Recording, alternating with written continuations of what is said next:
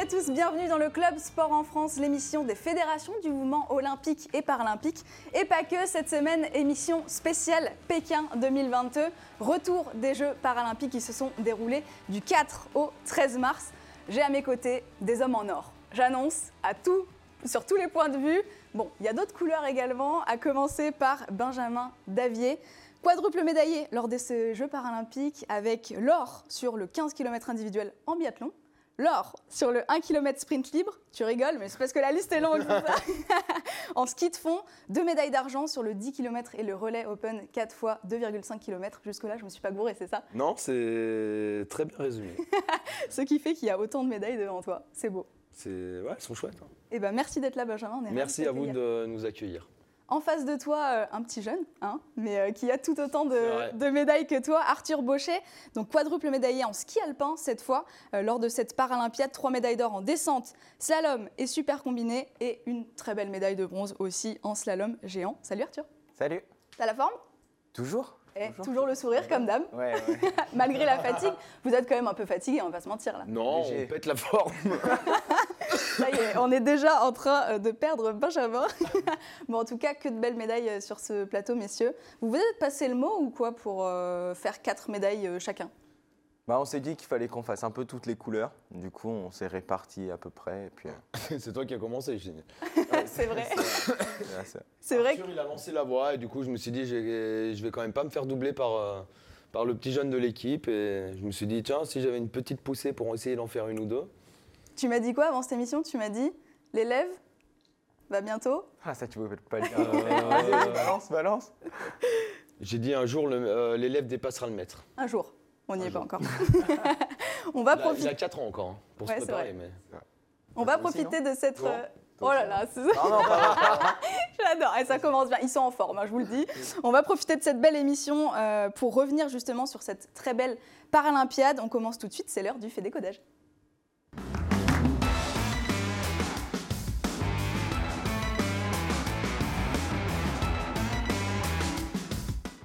Alors avant de revenir sur vos très belles performances, parce qu'on va en parler un moment, parce qu'il y en a beaucoup, euh, j'aimerais qu'on revienne euh, avec toi Benjamin sur euh, tes jeux qui ont commencé en fait un peu avant les jeux, parce que dès le 26 janvier 2022, tu as été choisi comme porte-drapeau pour la cérémonie d'ouverture.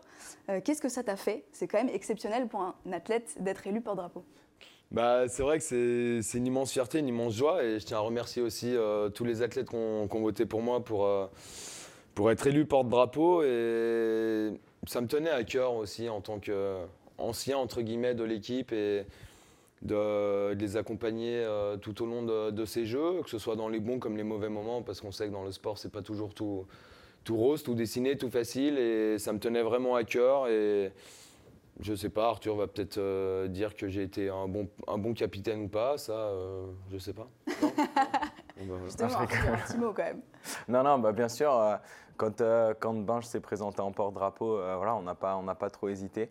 Euh, Binge, on le connaît, il a il a l'habitude des jeux. Il avait montré de quoi il était capable, qu'il avait mis la barre tellement haute euh, sur Pyeongchang. Donc euh, voilà, c'était.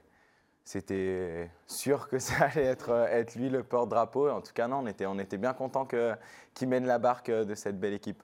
C'est un rôle spécial parce que tu avais déjà fait la cérémonie de clôture à Pyeongchang en 2018. C'est un rôle différent, spécial d'être euh, à l'ouverture? Ouais, carrément, c'est totalement différent. La clôture, c'est. C'est un. Pardon, j'ai perdu mes poumons il y a une semaine. Je vais essayer de, Merci- de merci la survivre Chine. encore. non, la clôture, c'est quelque chose de. C'est une belle récompense, on va dire, sur euh, la réalisation euh, des Jeux. Mm. Et d'être à la cérémonie d'ouverture, c'est d'autres émotions encore beaucoup plus fortes. Et c'est là où on se rend compte du parcours en tant que sportif qu'on a pu réaliser. Et moi, derrière, c'est une immense fierté aussi de lui, de lui- de lui repasser le flambeau. Et j'espère que dans 4 ans, euh, c'est lui qui sera à l'ouverture et qui présentera. euh, C'est pas le fauteuil roulant là Je sais pas, j'espère que dans 4 ans ce sera le fauteuil Bah, vu la technologie comme elle évolue, tu seras peut-être en fauteuil électrique ou en électrique, ou il y aura forcément un truc, peut-être en drone électrique même. J'adore. Alors justement, Arthur, toi, tu as été porte-drapeau de la cérémonie de clôture. Ouais, tu suis un petit peu les traces de Benjamin. Finalement, comment tu as vécu cette cérémonie-là? Ouais, c'est vrai que c'était fou. Et puis je pense que, comme il l'a dit, sur la cérémonie de clôture, ça, ça récompense un peu les jeux. Et, euh, et surtout, il n'y a pas la pression qu'il peut y avoir en cérémonie d'ouverture parce que, C'est clair. en fait, euh, le, le pauvre, euh, il- je pense qu'il avait quand même une, une grosse pression à la cérémonie d'ouverture parce que c'est, enfin, on a quand même, enfin, t'avais quand même le, le poids de l'équipe sur, euh, sur les épaules. Et c'est vrai qu'en cérémonie de clôture, il n'y a, il y a pas ce poids-là en fait. C'est juste, euh, bah, c'est, c'est que du kiff. C'est juste, euh, on profite et, euh, et voilà. Donc, euh, ouais, très, très fier aussi d'avoir, d'avoir porté le, le drapeau pendant cette, cette cérémonie. Benjamin, t'es fier de ton équipe? Ouais, clairement, on avait une belle équipe, euh, énormément de, de jeunes aussi qui découvraient euh, les jeux et c'était plutôt bien parti euh, sur les championnats du monde au mois de janvier, deux mois avant. Après, on est arrivé aux Jeux. On sait, les Jeux, c'est totalement différent, c'est une autre compétition. Il y a malheureusement Victor qui se blesse à l'entraînement. On savait qu'il était potentiellement médaillable et du coup, j'étais aussi euh, là pour, pour le soutenir et, et lui dire qu'il qu'il profite même vu le contexte, qui profite quand même pour, euh, pour se projeter dans, dans 4 ans à Milan. Et, et c'est ce que je souhaite aussi, en fait, c'est d'amener des jeunes qui kiffent les jeux, les, les débuts des jeux, qui prennent de l'expérience pour, euh, pour vivre pleinement en tant que, que sportif, mais en tant que- qu'objectif aussi 4 ans plus tard. Et, et je pense que ça, c'est ultra important. Et Arthur. euh, Arthur l'a connu aussi, mais même s'il a performé euh, d'entrée de jeu sur ses premiers jeux, mais je pense que ça a été. Après, il était jeune, donc il avait un peu l'inconscience, on va dire, des jeux, et du coup, il était libéré. Après, je pense qu'il est arrivé au jeu, il avait quand même une certaine pression Carrément. De résultats et il était attendu. Et je pense qu'il a, bah, bien, bien survolté euh, tout ça. Il a su bien gérer pour, euh, amener euh, amplement ces trois titres qui sont juste simplement mérités.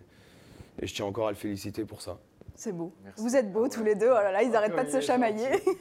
Alors, on va revenir justement plus en détail sur votre performance lors des Jeux. Attention, c'est l'analyse. Euh, déjà, une première question pour tous les deux. Comment ça s'est passé ces Jeux paralympiques qui étaient quand même assez spéciales euh, avec le contexte Je m'adresse à toi, Arthur, parce que Benjamin est en train de mourir. Euh, Reprends tes poumons, Il n'y avait pas la famille. Euh, ça devait être quand même des Jeux un peu spéciaux, toi qui as vécu aussi Pyeongchang. Ouais, ouais, euh, c'est vrai. Moi, quand j'ai appris qu'il n'y avait pas la famille, ça m'a mis quand même un coup parce que je suis très proche de ma famille euh, et j'avais vraiment envie de partager ça avec eux. Bon, après, c'est comme ça. C'est malgré tout le contexte des jeux, c'est des jeux, ça reste des jeux. Donc, euh, on y allait pour le sport, on y allait pour se dépasser, pour essayer de ramener des, belles médailles. Donc, voilà, après, c'était le, le contexte aussi Covid qui rendait ces jeux, je pense, assez uniques. Parce que quand on arrive et qu'on voit des mignons partout, enfin des gens en combi chimique euh, partout, c'était euh, c'était assez, Il y assez avait plein de mignons. On t'a cru dans un dessin non animé. Non, mais c'est vrai, quand on arrive à l'aéroport là-bas, on a, on a tous halluciné. Je pense que Ah bah, complet. aussi, on était, euh, c'était en plus, ils désinfectaient tout et tout. Ils passaient toutes les demi-heures avec un produit pour Désinfecter les bus même. Ça se rend pas un peu parano en fait euh, Ah si, total. hein. Ouais. On prenait un bus en fait euh, qui nous emmenait sur les sites. Et le bus, quand il revenait, il le désinfectait. Il le laissait genre une demi-heure sur le parking, il le désinfectait, il prenait un autre bus et ça tournait comme ça. Super. En fait, tu dis, mais on est en train de, de se faire pourrir par des, des produits chimiques dans l'air. Et... En fait, c'est ça l'atout, non? Et peut-être que ça y est pour quelque chose. Je pense Et- qu'il y a le ski, l'air, les produits chimiques qu'ils ont balancés de partout. J'irai pas plus loin. C'est pas grave, on revient avec quatre médailles, euh, on va dire que ça compense. Ça compense, mais de là, il lissait euh, presque euh, ses poumons. Je sais pas si ça vaut le coup, mais en tout cas, non, c'est quand même bien fait plaisir. Et, et j'espère qu'on a fait vibrer aussi euh, tous les téléspectateurs qui nous regardaient. Et, et on tient à les remercier aussi, parce qu'on sait qu'avec le décalage horaire, c'est pas évident. Et, et moi, je souhaite aussi à, à faire vib- vibrer aussi la nouvelle génération qui, qui puisse nous regarder et, et de leur dire que, bah, en fait, tout, tout est possible malgré le handicap et que on est des preuves ou des exemples. Et Arthur l'a amplement me- montré sur le géant. Ouais. Quand on voit la souffrance qu'il a à la fin, ça fait mal au cœur. Et, et du coup, même si c'est une médaille de bronze, elle, elle est tellement allée chercher avec le cœur que, comme il l'a dit, c'est elle vaut l'or. quoi. Et celle-ci, elle est tellement belle. Alors c'est exactement ce que j'allais te dire parce que oui, la réponse est oui. Vous nous avez fait entièrement vibrer, même avec le décalage horaire. Je peux te dire que, étant une grande fan du sport et, euh, des jeux, j'étais la première à me lever la nuit pour euh, regarder vos performances et à me lever euh, quand il y avait des médailles. Et je me dis, mais vos proches, quand ils vous regardent, enfin déjà que moi, ça me fait des émotions extraordinaires. Comment eux, en fait, ils vivent ça à travers la télé du coup? Moi, c'est l'enfer. L'enfer, ils regardent pas. Ils me vrai regardent au départ, ils me regardent à l'arrivée, ils se lèvent, je leur dis. Et, mais et il moi, il regarde en replay, alors c'est pas mieux. Mais- non, non, mais moi, il se, il se lève, il se lève, euh, là, il se levait pour à 1h30 pour la première manche, il se levait à 3h30 pour la deuxième manche. Enfin, il se couchait pas entre les deux. Mais euh, il regarde pas, il me regarde dans le portillon de départ, il voit que je parte, ils, sont comme, ils voient que je ils pars, ils sont comme ça, hop, hop, hop. Ils entendent au bruit que j'arrive et hop, ils regardent. Et après, ils regardent toute ma manche en replay. Tu te dis, mais enfin, pourquoi? Mais alors, vous levez pas, hein, regardez en replay direct. Restez couché. hein. Bah, ouais. Ah, C'est quand même pour t'envoyer un petit message euh, direct après dans l'instant. Bah oui, c'est sûr. Non, non, mais c'est sûr. Non, mais après, euh, je les avais, je les avais pas mal au hôtel et, euh, et c'est presque moi qui les rassurais euh, entre les deux manches. Je les appelais et je leur disais, ça va? Euh, Ouais, ouais, ça va. T'es pas trop stressé? Bon, non, ça va. euh, bien. Et vous? Euh, Ouais, ouais, non, non, on n'est pas stressé, non. tu peux encore marcher. C'est génial, c'est génial. Qui tremble autant que moi Arthur, tu as attaqué euh, dès le 5 mars avec euh, la descente, euh, donc une première médaille d'or, ton tout premier titre euh, paralympique. Est-ce que finalement, euh, avoir une première euh, médaille d'or à son compteur, ça débloque un petit peu quelque chose mentalement euh, Il a même Ah pas bah. pleuré, quoi. C'est vrai Si, si, J'ai pleuré trois fois dans l'air d'arrivée. Hein, à première. Ah ouais, mais pas sur le podium. Non, non, non, pas sur le podium. Mais, euh, mais j'ai pleuré trois fois sur, dans l'air d'arrivée. Mais tu sais, euh, parfois tout arrive tellement vite qu'en fait. euh, Non, mais en fait, c'était, c'était, c'était fou. Et, euh, et j'avais fait le choix, encore une fois, de ne pas faire la cérémonie d'ouverture comme, euh, comme à Pyeongchang, parce que bah, on se réveillait à 5 heures le lendemain pour aller, pour aller sur les skis. Et puis, il faut quand même être assez réactif sur la descente. Euh, là, je crois qu'on faisait des pointes à plus de 118. Euh, c'était une piste qui était assez exigeante. Il y avait eu déjà pas mal de, de casses euh, sur les entraînements. Donc, on se disait que fallait être, fallait être à, à fond dessus. Et euh, t'as vu, j'avais les yeux euh, humides quand même. hein. Ouais. Et, euh, et, et du coup, euh, bah, faire cette première médaille, c'était c'était fou. Parce qu'en en fait, on se dit, bah, ça y est, j'ai réussi, mes- j'ai réussi mes jeux, j'ai fait mieux qu'à Pyeongchang. Euh, mon rêve, c'était d'entendre une Marseillaise sur, euh, sur les jeux. Je l'ai entendu dès le 5 mars, donc euh, voilà, après, euh, j'avais plus rien à perdre et fallait juste que j'y aille. Moi, j'aurais presque une question à te poser, c'est euh, quelle est l'émotion que tu as pu avoir en récupérant euh, ta première médaille d'or sur le podium? Alors c'était fou. Mais les émotions, je crois que je passé par toutes les émotions pour la médaille d'or parce que en fait, euh, je m'ai lancé deuxième dossard et on était presque 40, je crois, dans ma catégorie. Donc euh, du coup, à chaque dossard, j'étais en mode non, non, non, non. Je regardais, je disais, oh, il passe derrière.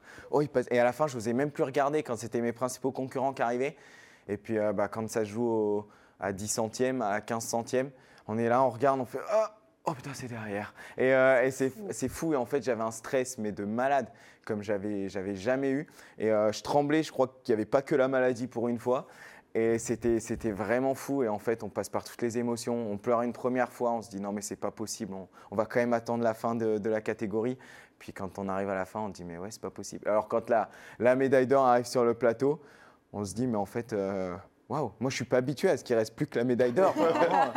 Normalement, ouais, il y a 4 ans, il restait l'argent et puis l'or, j'y touchais pas, tu vois, je, je devais- je prenais l'argent. Donc ouais, c'est non, c'est de se regarder. D'ailleurs, je crois que sur le, le premier podium, je mets un peu de temps, je la regarde et je dis ok, bah maintenant, euh, maintenant faut la récupérer. Tu as le droit de la mettre autour du cou.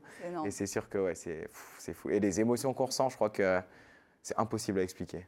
Ouais, j'imagine. Enfin, je sais pas si toi, tu arrives à les expliquer, mais Écoute, euh, je ne saurais jamais. hein. Et tout, en fait, euh, chaque médaille est différente et ton premier titre, il est gravé à jamais, à jamais dans ta mémoire et tu as tellement d'é- d'émotions qui passent. euh, c'est pas comme un flashback où tu justement tu revois tous les moments un petit peu difficiles euh, si, que tu as vécu et qui s'effacent en fait avec ces, ces médailles d'or là. bah, en vrai, c'est tellement dur le sport de, de haut niveau, c'est énormément de sacrifices et tu connais très bien Pauline, mais c'est euh, c'est tellement l'émotion en fait. Tu te remémores en fait 4 ans de sacrifices, 4 ans de, de souffrance aussi à l'entraînement que, que tu as pu engendrer. Et, tu te dis. et quand tu sais que, que tu l'as au bout, en fait, c'est. C'est pas une émotion de, de fierté que d'être champion paralympique, mais en fait, c'est tes nerfs qui lâchent. Et parce que tu es fier en fait de, de ce que tu as accompli et tu te dis j'ai réussi mon pari en fait. Carrément. Et n'importe quelle médaille, qu'elle soit, euh, qu'elle soit dorée, argentée ou, ou bronzée, chaque médaille a son histoire et en fait, tu, ce sera gravé à jamais dans ta mémoire. Et, et même des années après, tu, tu peux les avoir chez toi dans une vitrine et tu peux passer devant et un moment à te dire Ah ouais, celle-là, euh, elle représente tellement plein de choses et tu vas regarder l'autre, tu vas dire, bah elle est encore différente. J'avoue, ça, je le fais des fois. Mm. Ouais, surtout mais ouais. que, bah, on était en plus, euh, je sais pas pour toi, mais moi j'étais un peu confiné avant, euh, à tout Bah, seul dans l'appart. Et du Bien coup, euh, on était là et puis euh, je passais devant la vitrine. Je fais ah ouais, ok. Et là, je me remémorais, euh, je me remémorais Pyeongchang. Alors que, enfin, moi, je me rappelle de la piste de Pyeongchang, alors que des fois, j'ai du mal à me rappeler de ce que j'ai fait il y a deux semaines. Mais par contre, euh, ça, c'était il y a quatre ans et je m'en rappelle encore. Ouais. Je me rappelle de certaines portes, je me rappelle de certains virages. Tu te dis mais, enfin, c'est gravé. Et, euh, et ouais, même quatre ans plus tard, tu t'en tu t'en rappelles comme si c'était comme c'était hier. T'as les yeux bien humides sur cette photo, euh, Benjamin Non, pas du tout. Les joues aussi. Peut-être les joues même plus que les yeux. Alors Arthur, euh, qu'est-ce qui a changé justement euh, avec Pyeongchang?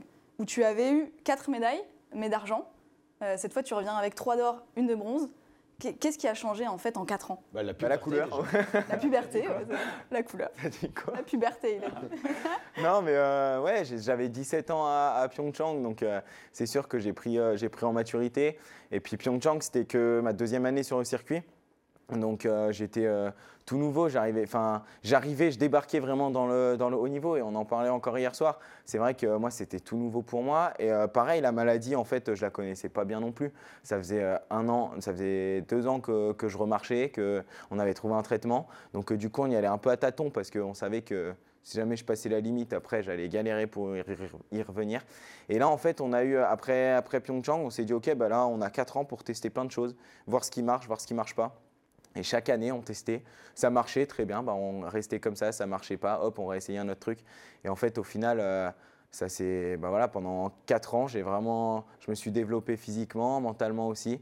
Et, euh, je pense que c'est ça qui m'a amené, euh, amené là aujourd'hui. Ouais, et puis tu as appris à grandir aussi avec ces jeux-là. Et moi, il y a 4 ans, je t'ai connu, tu étais entre guillemets un petit enfant qui, qui arrivait dans, dans, dans un petit milieu de, entre guillemets, de bisounours et tu kiffais tellement qu'en fait euh, tout déroulait. Et après, en fait, tu as vite compris que euh, pour aller chercher encore euh, beaucoup plus haut ou au-dessus, tu t'es dit, bah, en fait, il faut travailler là-dessus, il faut que j'évolue sur certaines choses, à l'entraînement, mentalement, physiquement, que ce soit alimentation aussi. Et, et je pense que tu as su faire la, la bonne part des choses, discuter aussi avec sûrement les anciens. Et, et je pense que ça t'a apporté énormément. Qui, et- euh, ça, Non, avec- ça va leur faire plaisir. Vas-y, balance des noms Non, anciens. non, avec Marie, je pense. Ah bah voilà, ça, ça. Non, mais ancien dans. Ouais, je veux dire en termes d'expérience, mais.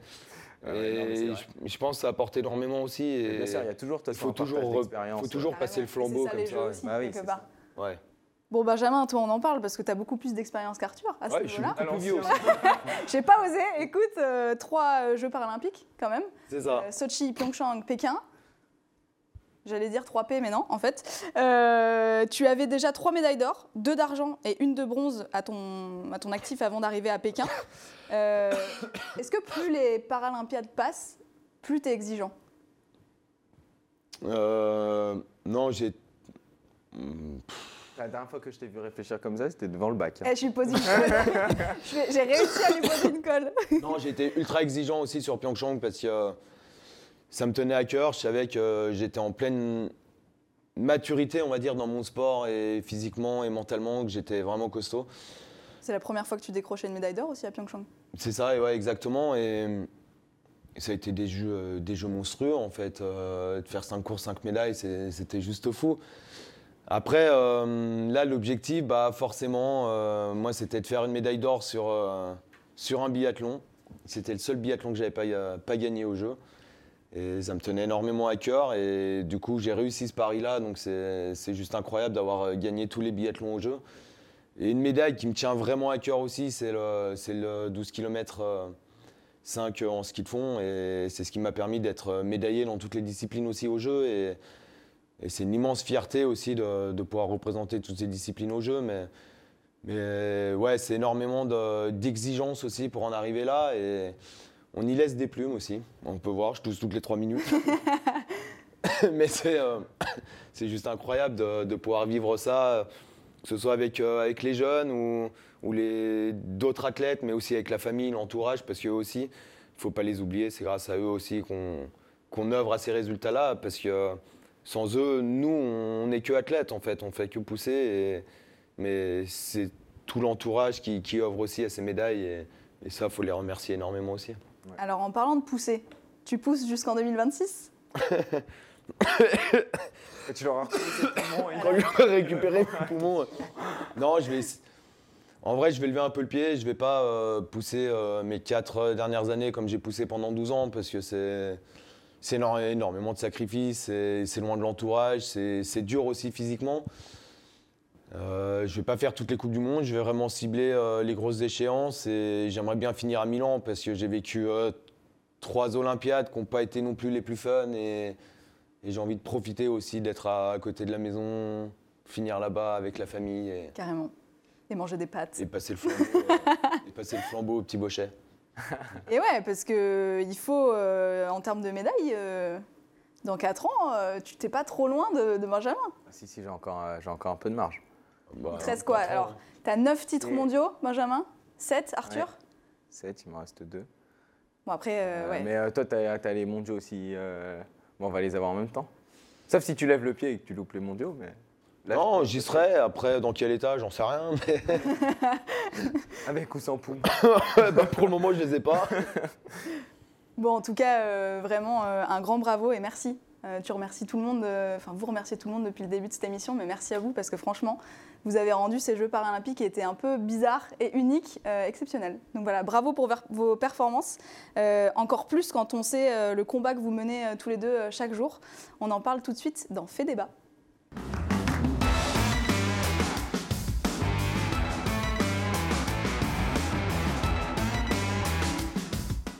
Benjamin, on t'a souvent entendu parler euh, des sacrifices justement euh, que ça demande euh, au quotidien, dans ta vie personnelle, dans ta vie familiale. Justement, comment est-ce qu'on gère ça au quotidien?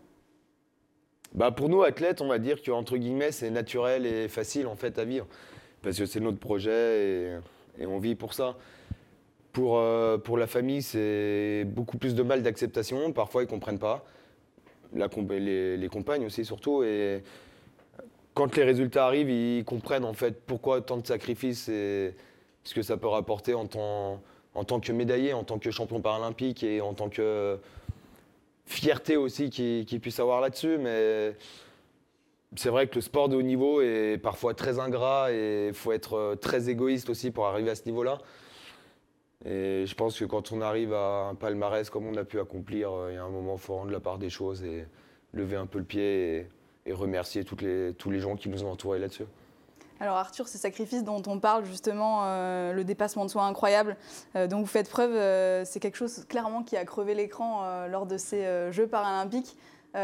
Tu en parlais tout à l'heure de cette médaille de bronze qui vaut de l'or pour toi. Qui est, enfin, est-ce que vraiment tu as poussé plus que d'habitude sur cette course-là? Et est-ce que c'est ça qui a déclenché la crise à la fin de cette course euh, Ouais, liée à ta maladie Ouais, j'ai carrément poussé plus que d'habitude. Euh, J'étais très déçu de, de ma première manche. Euh, je me classe sixième. Je fais pas le ski que j'étais capable de faire. C'était une manche qui était pas forcément pour nous les grands handicaps parce qu'en fait ça, ça tournait, il n'y avait pas beaucoup de place entre les portes et du coup ça nous poussait déjà à bout physiquement sur la première. Donc j'en ai une petite de crise entre les deux. Je me suis dit ok repose-toi et, et quand j'ai vu sixième j'ai dit ok là maintenant t'as t'as rien à perdre. Et, euh, et maintenant, euh, donne tout ce que tu as. Donne tout ce que tu as. Le, le podium, il... je ne savais pas s'il était jouable ou pas, mais en tout cas, fallait que, fallait pas que j'en garde sous le pied. De, derrière, j'avais deux jours de repos, donc euh, je, me disais que voilà, je, me- reposerai, je me reposerai demain. Mais, mais là, ouais, là, j'ai vraiment tout donné et je suis arrivé. Et en fait, bah, c'est clairement le mental après qui a pris, qui a pris le relais parce que les jambes, les jambes, je leur faisais plus du tout confiance à la fin. Et, euh, et derrière, ouais, je, suis, je suis arrivé, j'ai j'ai jamais autant serré les dents euh, sur une manche. Et d'ailleurs, il y a des, je crie, je me- je m'encourage, je, crie un peu parce que ça, commence à, piquer déjà au, sommet du mur final. Et, euh, j'arrive dans cette air, me, je- je- j'ai fini, ça y est, j'ai passé cette ligne. Je m'arrête parce que d'habitude, je prends même pas le temps de m'arrêter, mais là, je m'arrête, je me pose et je me dis, ok, là, c'est bon. Et après, j'ai vraiment une grosse, grosse, grosse crise. Mais, euh, mais après, voilà, c'est ça. On va chercher aussi, euh, c'est ce qu'on va chercher dans le sport de haut niveau, le, le dépassement de soi. C'est que tu parlais tout à l'heure des, des sacrifices, c'est ça aussi. Euh, moi, je, je savais que le jeu en valait la chandelle, mais, euh, mais bon, c'est vrai que là, c'était. euh, je m'étais jamais autant poussé, mais au moins maintenant, je sais que les limites sont, sont loin. Sont loin, j'adore. Mais c'est là où on reconnaît aussi le, le talent d'Arthur et, l'immense champion qu'il peut être, parce que malgré la maladie, on sait qu'elle a vachement évolué. Moi, je l'ai vu aussi en 4 ans et d'année en année. Et de le voir galérer sur géant et de se dire il va vraiment chercher dans la tête. Et on le voit, il y a des images où il serre les dents, mais vraiment tu vois la, la souffrance sur le visage. Et de te dire il va vraiment la chercher dans le mental. Et c'est là où, en fait c'est juste énorme en fait de, se dire mais en fait j'ai tellement mal, mais je vais quand même aller la chercher.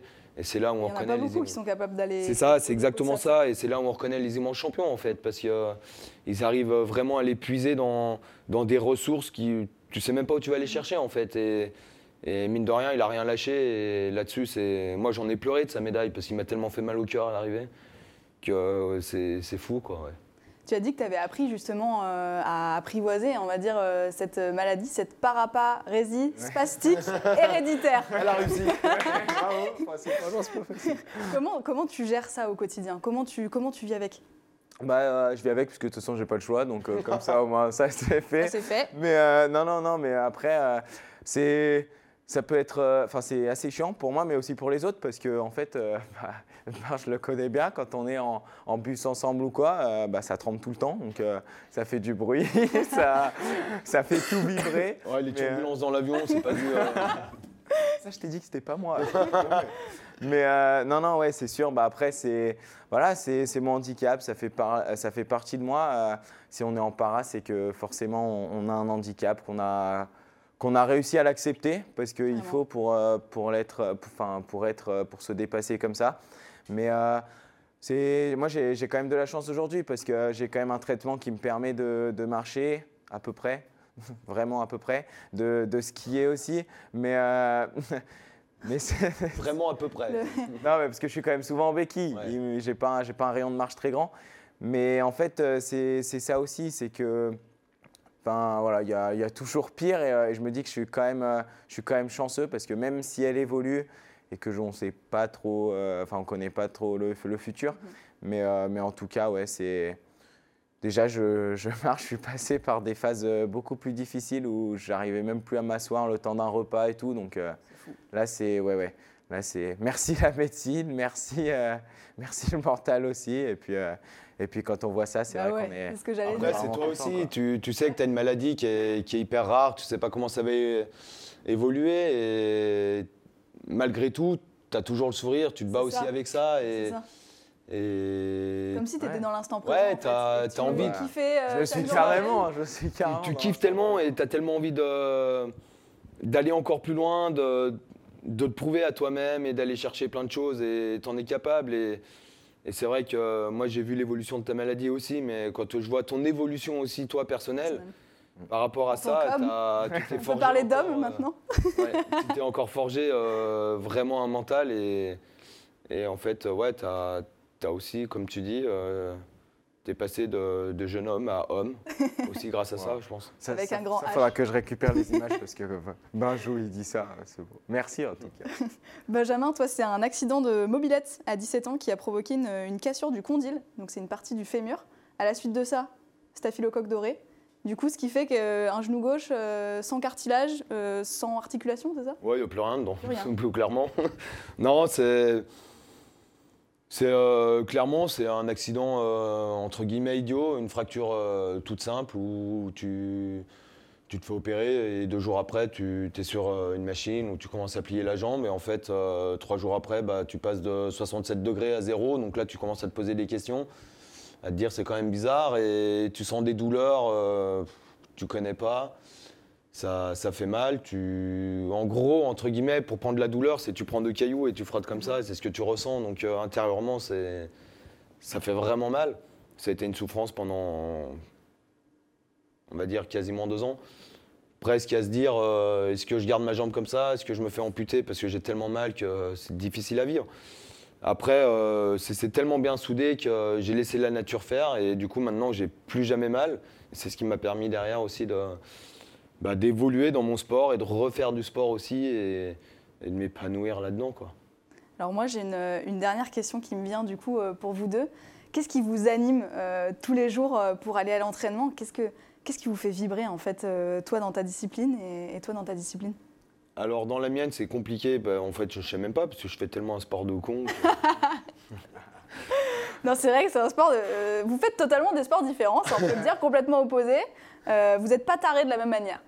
non, non, après, c'est un, c'est, un plaisir de l'effort, de, de, la nature aussi, parce qu'on est, on est on fait des sports extérieurs, on est dans la nature, on profite de plein de paysages différents et, et c'est un plaisir aussi soi-même du goût de l'effort qu'on peut avoir. et, ça, c'est, des sensations qui sont folles. Après, oui, c'est pas facile tous les jours, mais, mais quand on sait pourquoi on le fait et quand ça marche, c'est, c'est que plaisant. Je me suis toujours dit, tu sais, moi, quand je fais un footing, je me dis toujours, mais, mais qu'est-ce que je fais là? Et je me dis, mais toi, euh, tu fais tellement. Du coup, c'est pour ça qu'après, avec le footing, que tu vas dans la mer faire du surf. Ouais, c'est vrai. c'est vrai. Mais toi, je me dis, à chaque fois, tu as, ce... ouais, ce... as vraiment un goût de l'effort. Faut l'avoir quand même. Ah ouais, ouais, ouais. Faut, faut aimer se faire mal, quoi. Euh, c'est pas tous les jours facile. Mais on sait pourquoi on le fait. On... C'est un sport qui est cruel, mais qui est tellement chouette aussi.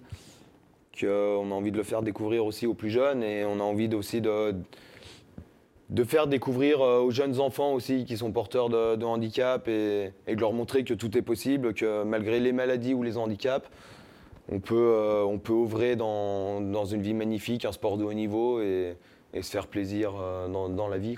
Et toi Arthur, ton plaisir? Bah moi, il y en a. moi, c'est les sensations qu'on c'est ça qu'on ressent. Non, ça faut pas le dire. Ça c'est hors ski, tu vois. je suis complètement d'accord avec cette passion hors ski. Mais, euh, euh, non, non, c'est sûr. Les sensations que, que je ressens quand, quand, je fais une descente, euh, je veux dire, enfin voilà, des fois on est à plus de 100, plus de 130 même sur, sur des skis. On se dit, bon, on a une, une combi avec 1 mm d'épaisseur dessus, et puis tu vas à 130 sur de la neige super glacée, c'est Dit comme ça, ça paraît fou, je, me rends compte. Mais, euh, mais non, non, non, mais c'est des sensations. Euh, et puis même les sensations euh, du départ, de l'arrivée, c'est quand même. Enfin, moi, je les ressens nulle part ailleurs. Et, c'est sûr que, voilà, après, quand dans les moments difficiles et tout, comme Borja l'a dit, on sait pourquoi on le fait, on pense à nos objectifs. Et moi, clairement, c'était les jeux quand, quand j'étais dans le dur, que ce soit la préparation physique ou sur, sur les skis. Je me disais, mais regarde, pense au jeu, pense au jeu, et puis euh, ce ne sera pas facile là-bas tous les jours non plus. Euh, D'ailleurs, j'avais pas tort sur ce point. mais, euh, et puis j'y ai pensé, j'y ai pensé très fort. Et, et aujourd'hui, bah, quand je vois ça, je me dis que j'ai bien fait et que je vais faire pareil euh, jusqu'en 2026. Et eh ben, encore bravo à tous les deux. Merci beaucoup d'être venus dans Club Sport en France. Vous revenez quand vous voulez. Hein. Eh ben, vous avez mis une ambiance sur ce plateau. Merci pour, pour vos sourires et vos mots. Franchement, ça fait un bien fou d'être entouré de sportifs et de modèles comme ça. Euh, c'est la fin de ce Club Sport en France. Euh, à très bientôt pour un nouvel épisode.